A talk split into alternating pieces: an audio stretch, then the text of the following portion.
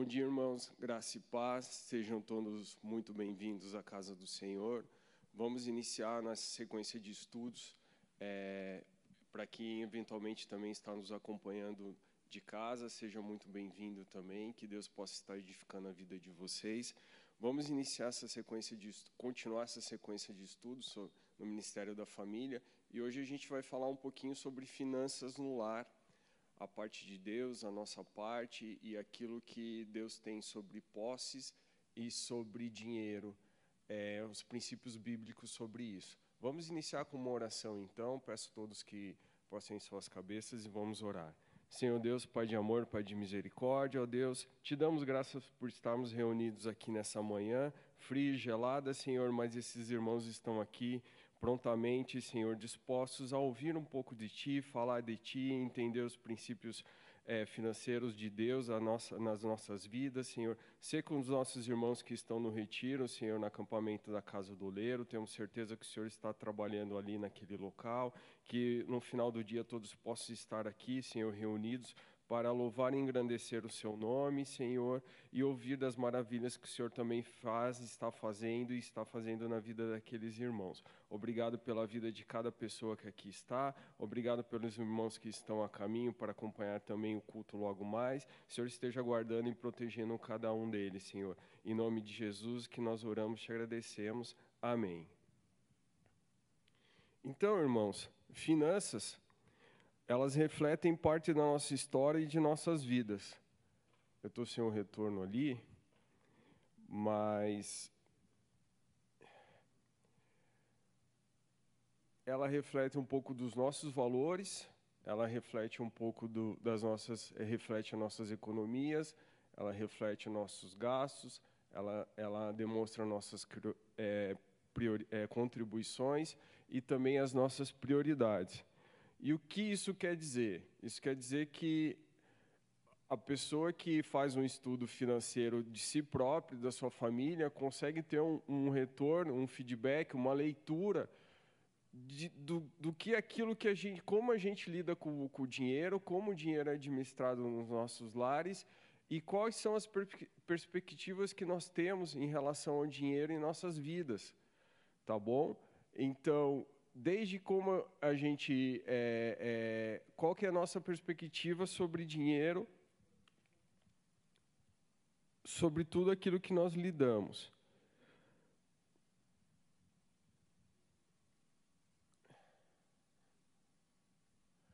Alguns números aqui sobre a, a importância do, do, das finanças de uma maneira geral, não específica, especificamente do ponto de vista bíblico. Então, nós temos aqui o aumento do valor de dívidas nos países públicas, dívidas públicas, empresariais e pessoais.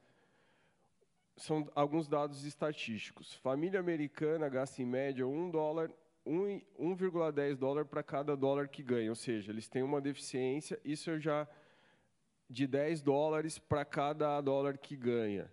No Brasil, no, entre janeiro de 2004 a janeiro de 2005, um aumento da dívida em 610 reais por segundo, dívida pública brasileira. Insolvência se aplica, é um termo que se aplica a pessoas, é, a pessoa física, mas é um termo que, que se reflete quando a pessoa está literalmente quebrada. A gente no popular usa falência tanto para pessoa jurídica como física, mas é aplicável à pessoa física é o termo insolvência, que também significa que a pessoa está, é, infelizmente, quebrada. E uma pesquisa de opinião indicou que 56% dos divórcios decorrem de tensão financeira no lar. Ou seja, finanças têm um assunto primordial em nossas vidas. Tudo que nós fazemos, refletimos, envolve dinheiro. E Deus sabiamente disso na sua graça e misericórdia, trouxe diversas passagens na Bíblia. Nós temos, nos deixou diversos entendimentos bíblicos sobre finanças para que nos dê algum tipo de orientação segundo a sua vontade e segundo seus preceitos bíblicos. Então vamos lá, gente. 16 de 38 parábolas tratam de forma de se lidar com dinheiro ou posses. Não sei se vocês tinham conhecimento ou ideia disso. 500 versículos falam sobre oração e menos de 500 sobre fé na Bíblia. Mais de 2.350 é, versículos tratam sobre administração de dinheiro ou posses. Ou seja, fala-se mais de dinheiro na Bíblia do que oração e sobre a fé.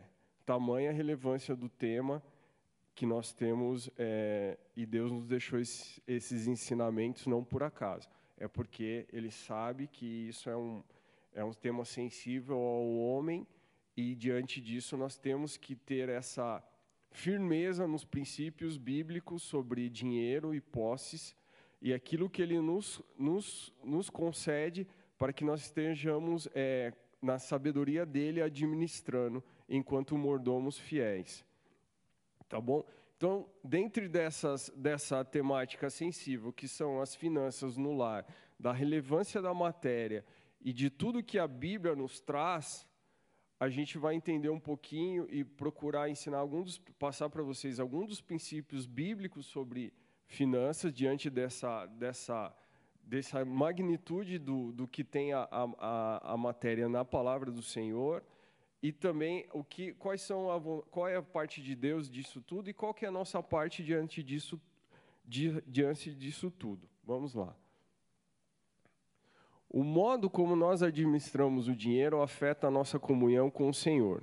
Então nós temos ali a passagem em Lucas 16, 11, que diz o seguinte: Se, pois, não tornastes fiéis na aplicação das riquezas de origem justa, quem vos confiará a verdadeira riqueza? As posses e as riquezas, elas competem com o Senhor. A gente tem que ter esse entendimento prévio e, primeiramente, que todas as coisas vêm do Senhor e são do Senhor.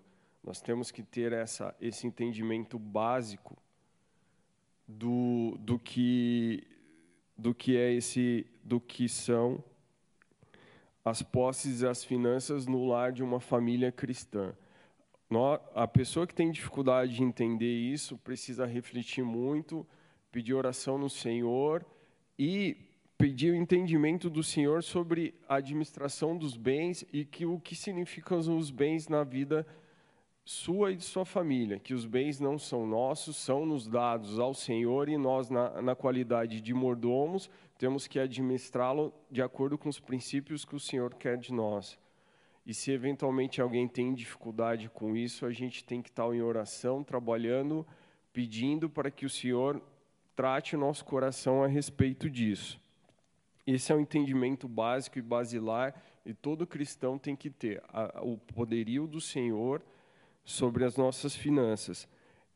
Muitos de nós têm dificuldade de entender, e não só de entender, mas de aplicar esses princípios, de confiar a Deus também os nossos recursos, as nossas finanças, aquilo que o Senhor, aquilo que o Senhor nos concede.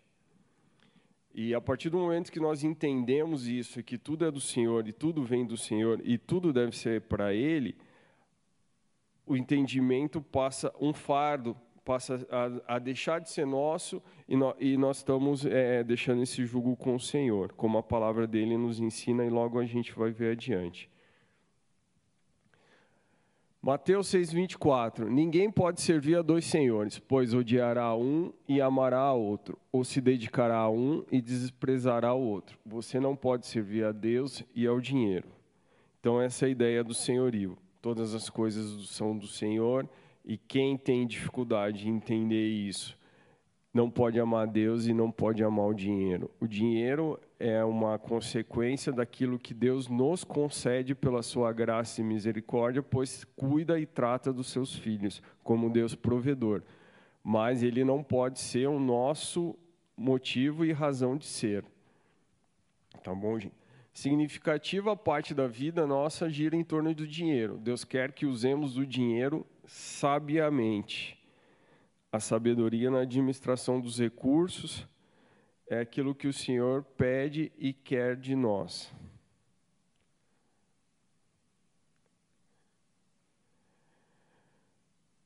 Aqui a gente tem uma leitura em 1 Crônicas 29, 11 e 12, que, que resume bastante isso. É um, é, um, é, um, é um versículo um pouco longo e às vezes pode é, causar um pouco de confusão na leitura, mas com ele é muito, muito rico.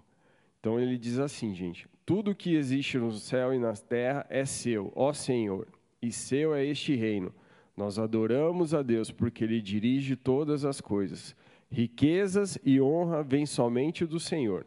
Ele é governador de toda a humanidade. Sua mão controla força e poder, e é e é por sua vontade que os, os homens se tornam importantes e recebam força. E recebem força. Então, 1 Crônicas 29, 11 e 12. Resumindo ali, eu ensinei: o Senhor é dono de tudo esse entendimento nós temos que ter muito firmado, Senhor. E, e tendo esse entendimento firmado, a gente tem, é, a gente, a gente tem um, um, um passo importante para entender a vontade de Deus e a administração do Senhor sobre finanças na nossa casa, na nossa família.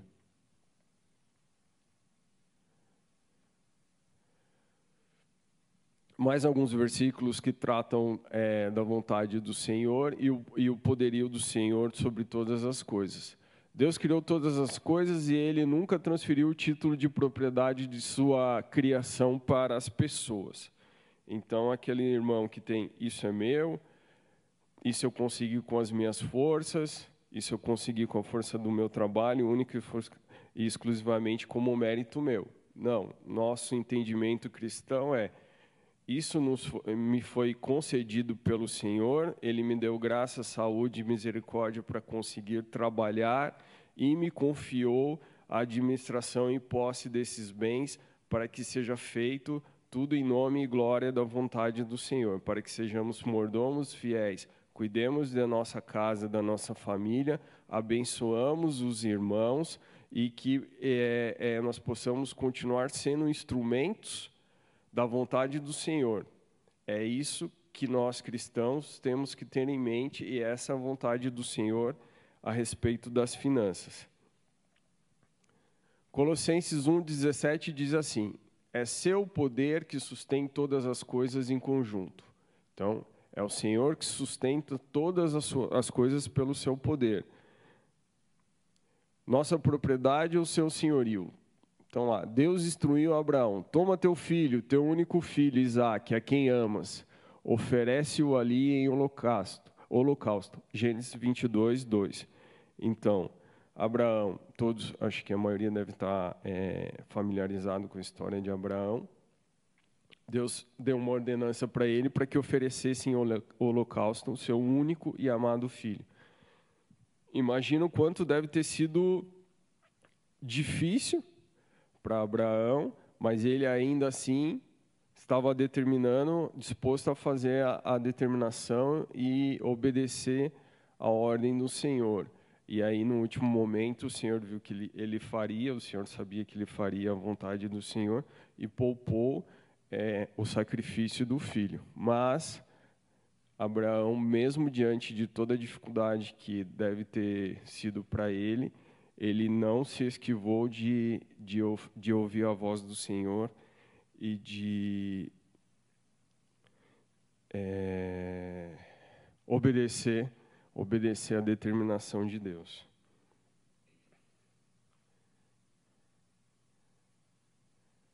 Reconhecer o direito de propriedade de Deus, 1 Crônicas 29, 12, é o que nós acabamos, lemos no, no slide anterior.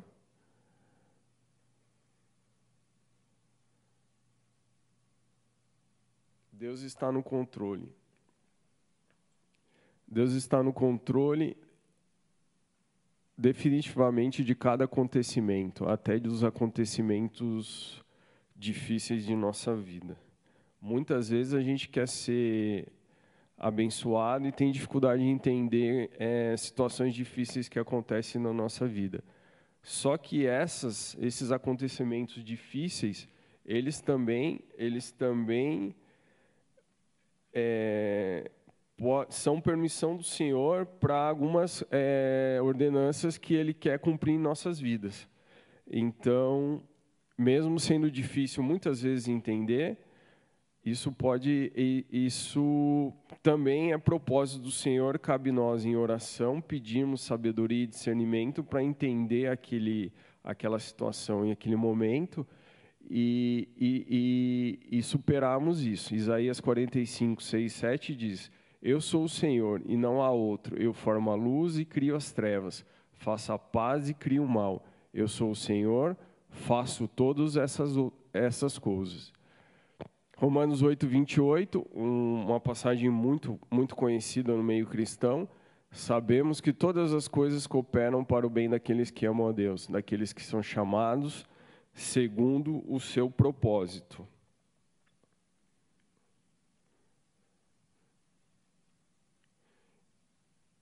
Então, por que Deus permitiria que é, nós passamos por situações ruins ou às vezes indesejadas no nosso coração? Mas a vontade soberana dele sabe todas as coisas. Primeiro, para cumprir as intenções dele.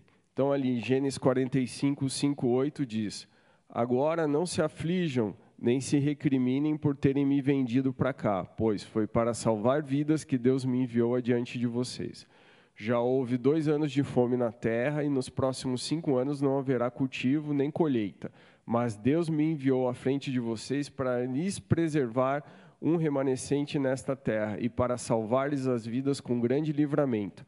Assim não foram vocês que me mandaram para cá, mas sim o próprio Deus, que me tornou ministro do Faraó e me, fiz, e me fez administrador de todo o palácio e governador de todo o Egito. Gênesis 50, 20 conclui: Assim não foste vós que me enviastes para cá, e sim Deus. Vocês planejaram mal contra mim, mas Deus o tornou em bem. Os irmãos, né, venderam José, os irmãos conhecem a história. Jogaram num poço, foi escravizado e depois de anos ele se tornou governador, feito administrador. Os irmãos padecendo necessidade foram pedir socorro e lá tiveram um encontro que eles jamais imaginavam ter. O seu irmão, que não, não morto estava, mas feito administrador de todo o palácio e governador de todo o Egito pelo faraó. Pela graça e misericórdia, Deus tinha a intenção de cumprir.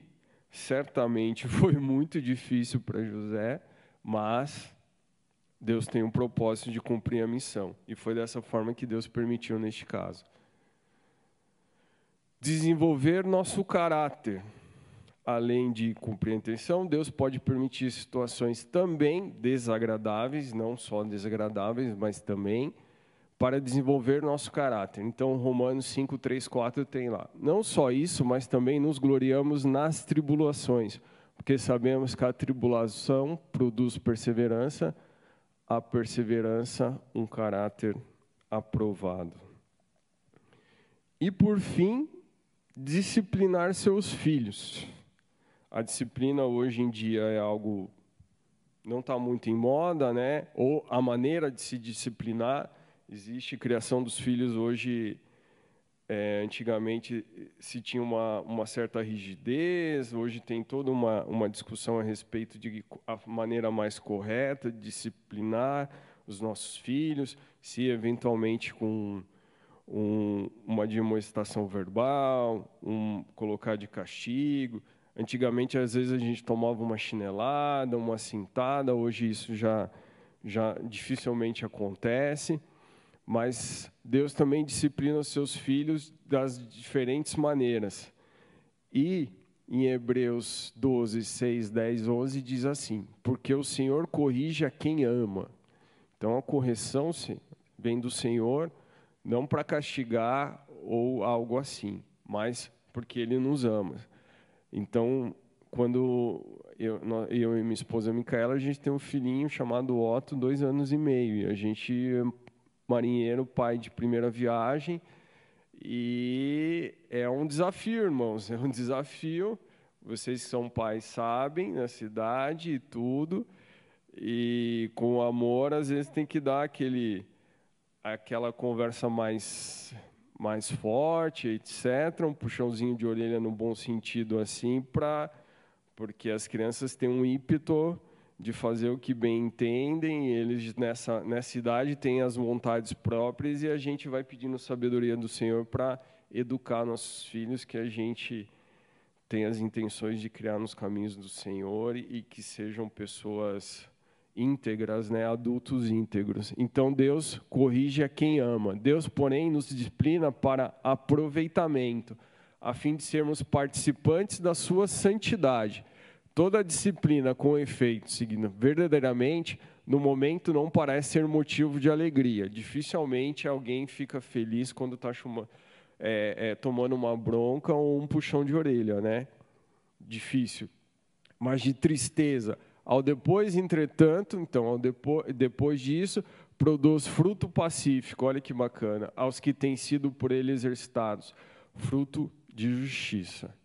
Então, é, é, olhamos com maior é, é, carinho toda vez que a gente tomou um puxão de orelha, uma, uma bronca, alguma coisa assim, porque provavelmente foi dos pais, vamos perdoar porque foram com, com amor e tal, tentando buscar essa, esse ser fruto de justiça e, e fruto pacífico, motivo de amor. Isso, na verdade, é, é, é muito fácil a gente tentar ignorar né? situações, situações que a gente é, não quer lidar, simplesmente ignoramos, deixamos de lado, mas, na verdade, a demonstração demonstra amor e preocupação para com o próximo e o Senhor tem essa, essa, esse propósito para conosco.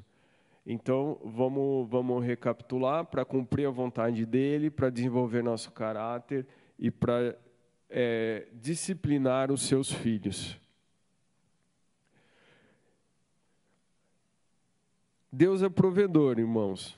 Deus é provedor. O Senhor promete suprir todas as nossas, é, as nossas necessidades. Então, vamos lá. O Senhor Buscai, pois, em primeiro lugar o seu reino e a sua justiça e todas as demais coisas.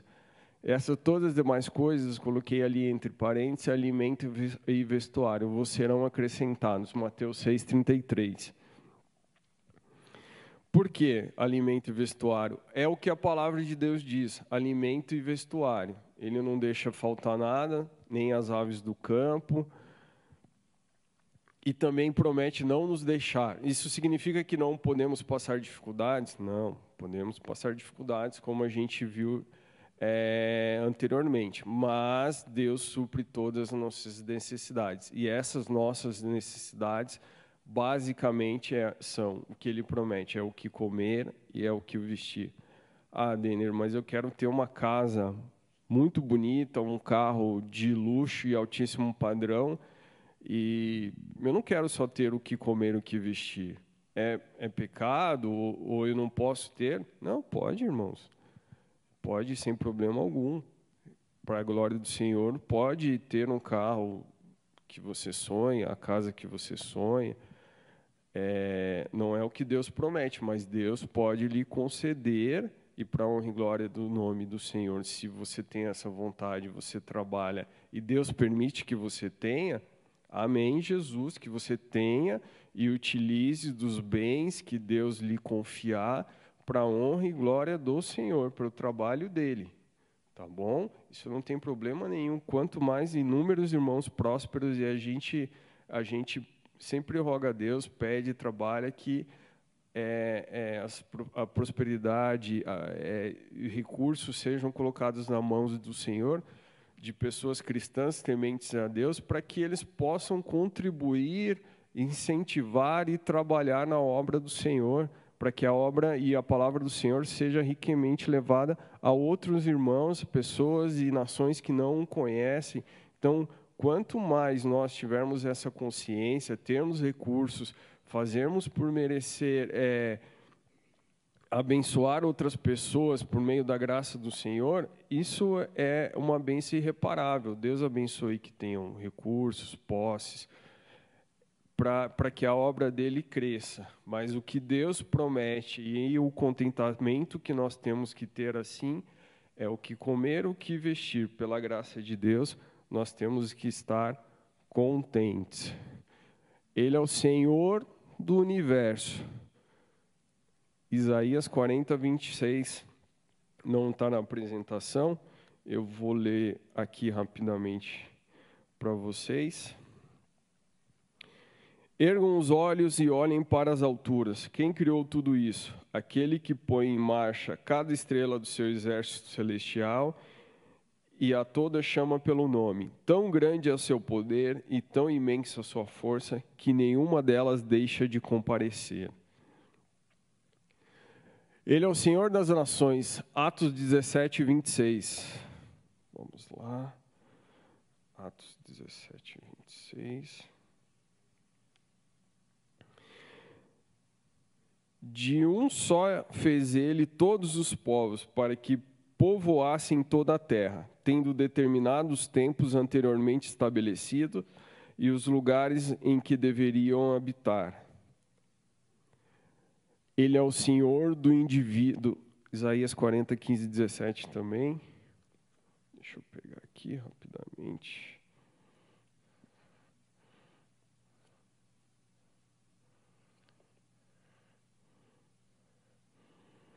Isaías 40, 15 e 17. Vamos lá. Complementando então. Na verdade, as nações são como a gota que sobra do balde. Para eles são como pó e que resta na balança, para que as ilhas não passam de um grão de areia, nem as florestas do Líbano seriam suficientes para o fogo do altar, nem os animais de lá bastariam para o holocausto. Diante de todas as nações são como nada, para que eles sem valor em menos que nada. E por fim, Senhor, é, amados irmãos, Ele é o Senhor do indivíduo. Então, Salmo 139.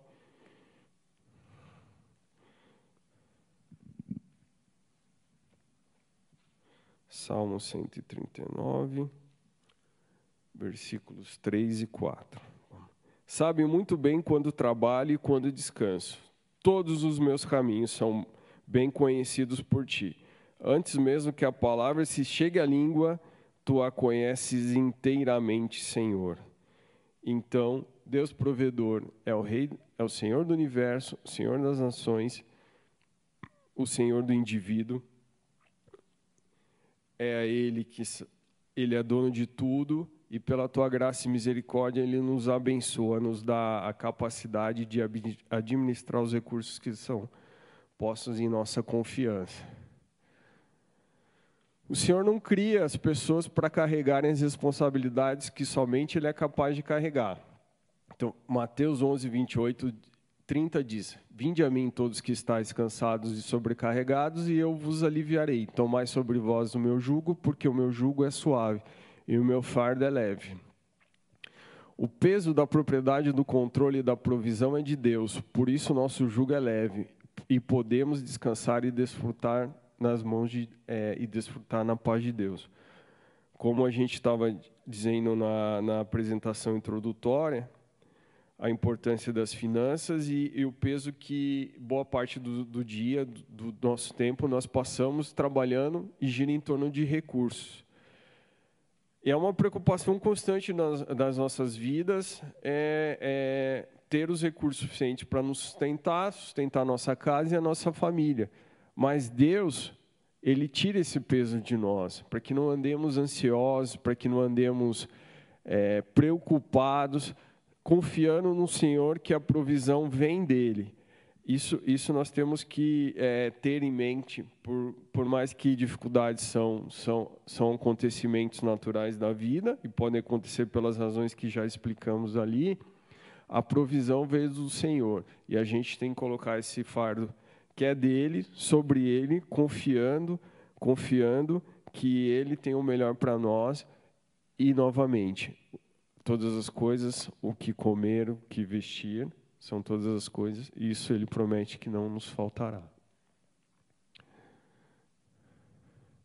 E a nossa parte, Deus? A gente viu que todas as coisas são do Senhor, a gente viu que o jugo é do Senhor, a gente tem que colocar o nosso fardo para Ele, e o fardo é Ele que nos carrega, na verdade, e a nossa parte. Nossa parte é de mordomia. O que é ser mordomo? Mordomo é o administrador das posses de outra pessoa. Deus nos dá autoridade de sermos mordomos. Importante descartar. A autoridade não é qualquer coisa. Ele nos dá a autoridade para sermos mordomos.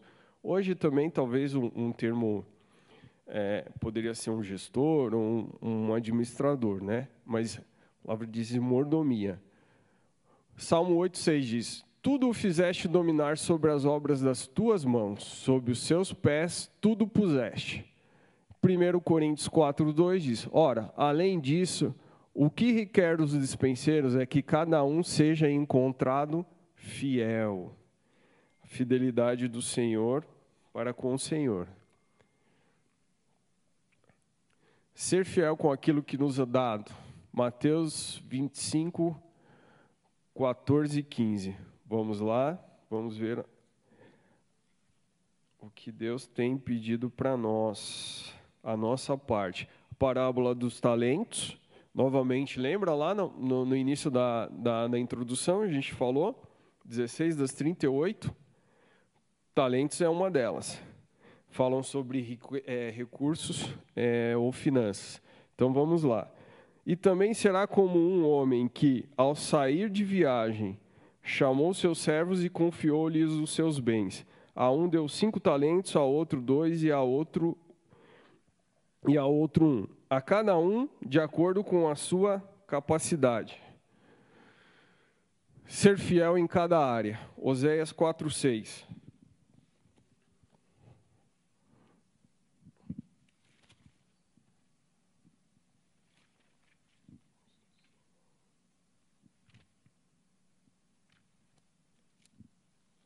Só um pouquinho, irmãos.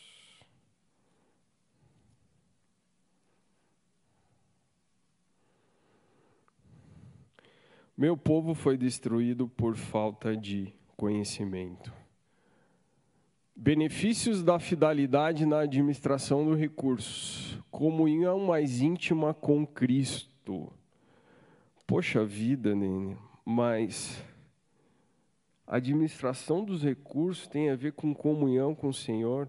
Tem, tem tudo a ver. Por isso a gente vai ter mais um encontro, mas o que a gente está falando hoje é uma parte bem introdutória para que nós entendamos a, o que Deus, a visão de Deus sobre posses e recursos, a parte de Deus sobre isso e a nossa parte. E é totalmente espiritual, irmãos. Lidar com dinheiro e recursos, posses, é exclusivamente para que nós temos uma comunhão mais íntima com Cristo. Afinal, se a gente, é, como a gente já leu, se, se nós não formos fiéis em lidar com as coisas impuras deste mundo, como mais seria com as coisas celestiais, né? 25, 21. O Senhor respondeu: Muito bem, servo bom e fiel. Você foi fiel no pouco e eu e eu, e eu porei sobre o mundo. Venha e participe da alegria do seu Senhor. Olha só que, que coisa gostosa de se ouvir, né? Venha e participe da alegria do seu Senhor. Fidelidade a Deus. O desenvolvimento do caráter, adquirir, economizar, não investir, gastar e contribuir, e ter nossas finanças em ordem. Novamente, eu reitero, irmãos, alguns percalços na vida é normalmente é normal acontecerem. Então, eventualmente algum irmão que já passou, esteja passando ou irá passar por dificuldades financeiras, por qualquer motivo, perdeu o trabalho, veio o Covid, fechou tudo, a empresa teve dificuldade, são acontecimentos naturais da vida, e isso não não significa que está sendo fruto de pecado, nada absolutamente disso, tá bom? Mas a fidelidade nossa com o Senhor no tempo tem a ver com também organização e finanças em ordem.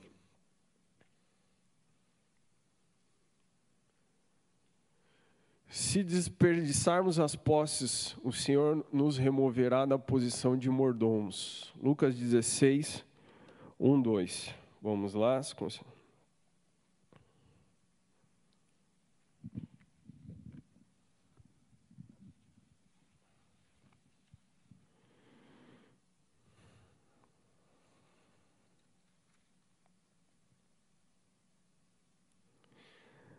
A parábola do administrador astuto. Jesus disse aos seus discípulos: O administrador de um homem rico foi acusado de estar desperdiçando seus bens. Então ele o chamou e lhe perguntou: O que é isso que estou ouvindo a esse respeito, a seu respeito? Preste, preste contas da administração, porque você não pode continuar sendo o administrador. Então, temos que ser, prestar contas do que fazemos. Devemos ser fiéis nas pequenas coisas, Lucas 16, 10. Prosseguimento, também no mesmo capítulo. Quem é fiel no pouco também é fiel no muito. E quem é desonesto no pouco também é desonesto no muito. Então, aquela coisa, irmão. Se você pode confiar o pouco e aquele irmão foi, foi fiel, provavelmente ele será também no, no, no muito dever de fidelidade com as pessoas, é, com as posses de outras pessoas. Lucas 16, 12. E se, e, e se vocês não forem dignos de confiança em relação ao que é dos outros, quem lhes dará o que é de vocês? Um exemplo disso que eu, que eu gosto de colocar é aquela situação que a gente está tá em algum aperto, pede um carro emprestado para o irmão, não é muito aconselhável, mas se acontecer, pode acontecer. E a gente pega o carro com o tanque cheio, utiliza e, e devolve o carro com o tanque vazio para o irmão, para o amigo, colega, o parente. Não, né, gente? Se a gente faz isso, a gente, além de agradecer muito, a gente tem que, no mínimo, devolver é, da maneira que a gente controla. É um dever de fidelidade com aquela pessoa que nos auxiliou, nos estendeu a mão. Ali embaixo a gente tem uma estatística de três de cada quatro trabalhadores assalariados americanos com salário médio, né, naquela, naquela realidade, vivem na dependência do salário seguinte. Essa é uma situação que não é uma realidade só lá, é uma realidade também aqui, é, mas na medida do possível a gente tem que tentar trabalhar para que não tenhamos, tenhamos um pouquinho de fôlego e conforto na, na administração dos lares, para não estarmos sempre pressionados a, a, a ter essa, essa necessidade de ganhar aquilo que, que ainda está por entrar para honrar com as nossas necessidades atuais, sempre confiando no Senhor. Gente do céu, o tempo voa. Eu e minha esposa atualmente somos responsáveis por ministrar o curso Estudo Bíblico Financeiro CRAL Finanças aqui na igreja. E o propósito do curso é ensinar as pessoas os princípios bíblicos de Deus a fim que possam conhecer a Cristo mais intimamente e serem livres para servi-lo. Então, é, o tema às vezes traz finanças, finanças, finanças. A pessoa pensa, ah, eu vou aprender a investir, bolsa, ações, renda fixa, criptomoedas, seja lá o que for. Não tem absolutamente nada disso, gente. A gente ensina unicamente os princípios tenta né, ensinar e transmitir, os, destacar os princípios bíblicos financeiros que estão na Bíblia. Somente isso, nada mais do que isso, para que nós tenhamos o intima, é, conhecer Cristo mais intimamente e sermos livres, livres. Deus fala sobre honestidade, conselhos, dívidas, e por que é tão importante a gente estar tá livre e organizar, é, financeiramente organizados, ou financeiramente organizados e confiantes no Senhor? Por causa da liberdade. Deus morreu na cruz para nos fazer livres e não quer que sejamos escravos de nada que aqui está. Então, é para servi-lo mais intimamente, esse é o propósito de todo o nosso curso todos são bem-vindos a eventualmente fazer o curso é, conosco. Estudo, quem quiser mais informações, também a gente está à disposição. Eu, a, a intenção desse, dessa primeira aula, desse primeiro encontro, era passar esses princípios introdutórios da vontade de Deus, da soberania de Deus sobre todas as vidas. O que Deus tem sobre a, a, a parte dele em relação a tudo isso. E a nossa parte nosso próximo encontro, eu gostaria de passar alguns, alguns princípios mais práticos sobre é, honestidade e sobre dívidas. Então, os irmãos que tiverem vontade e tiverem oportunidade de acompanhar, seja em casa, seja aqui, é, sejam todos muito bem-vindos e, e, a gente agradece a presença de todos. O culto já deve começar daqui a pouquinho. Vamos fazer uma oração de encerramento, então. É, vou chamar aqui a Micaela, minha esposa, se ela puder fazer essa oração encerrando. Eu agradeço imensamente a presença de cada irmão que aqui está. Que Deus esteja abençoando o lar de vocês. Obrigado. A gente está em retiro, um domingo de manhã frio, e vocês estão aqui. Muito obrigado pela presença de todos. Que Deus esteja abençoando o lar de cada um de vocês e os irmãos que estão em casa também. Pode orar, por. Amém. Vamos nos colocar de pé, queridos. Vamos agradecer a Deus porque Ele dirige todas as coisas e Ele dirigiu a cada um de vocês aqui nessa manhã. Amém? Paizinho querido, nós nos colocamos agora na tua presença, reconhecendo que o Senhor é dono de todas as nossas posses, de tudo que há em nós, Deus, de tudo que somos, Pai. Nós te agradecemos e te louvamos, Paizinho, porque o Senhor é quem controla todas as circunstâncias das nossas vidas, Deus, e o Senhor nos traz nesta manhã, Deus, para aprender mais de ti, aprender mais sobre o seu caráter, ó Deus, e nos ensinar a melhor maneira de viver, de conduzir as nossas famílias, Pai, através das nossas finanças, daquilo que o Senhor confiou nas nossas mãos, Paizinho. Nós te louvamos e te agradecemos por cada irmão que está aqui, Deus, e pedimos, Paizinho, que o Senhor continue trabalhando em cada coração, seja dos presentes aqui, daqueles que nos acompanham online, Pai, mas que o Senhor continue, Deus, testificando, Deus, esta lição que o Senhor nos trouxe nesta manhã durante esta semana, Pai. E que possamos, ó Deus, fazer desta aula, Deus, desse aprendizado de hoje, uma sementinha, Deus.